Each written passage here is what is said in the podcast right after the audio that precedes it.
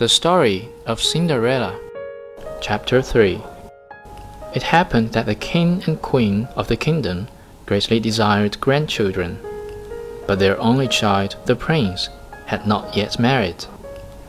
The king and queen decided to hold a regal ball and invite all the eligible young ladies from the great families throughout the kingdom. Surely from all those prospects the prince could find a suitable wife. Invitations to the ball were extended throughout the land, the two sisters among the rest.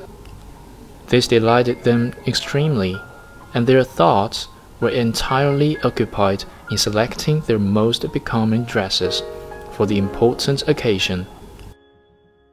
Poor Cinderella had now more work to do than ever, as it was her business to iron their clothes, to starch their ruffles. The sisters talked of nothing but preparations for the ball. The eldest said, I shall wear my crimson velvet dress and point lace. And the younger, I shall put on my usual dress petticoat, a mantle embroidered with gold flowers and a tiara of diamonds. They also called Cinderella to their aid, for she had very good taste, and she offered in the most amiable manner to arrange their hair, of which offer they were both only too happy to avail themselves.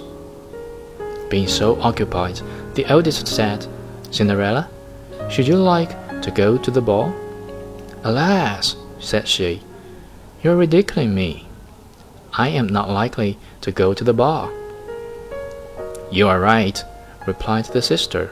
People would be amused to see a Cinderella there.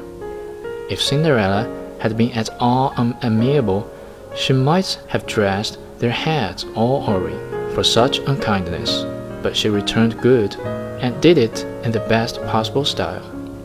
The sisters were in such spirits they could scarcely eat for two days, and their time was spent before the looking glass, and more than a dozen laces were broken in attempts to tighten their waists into elegant shapes.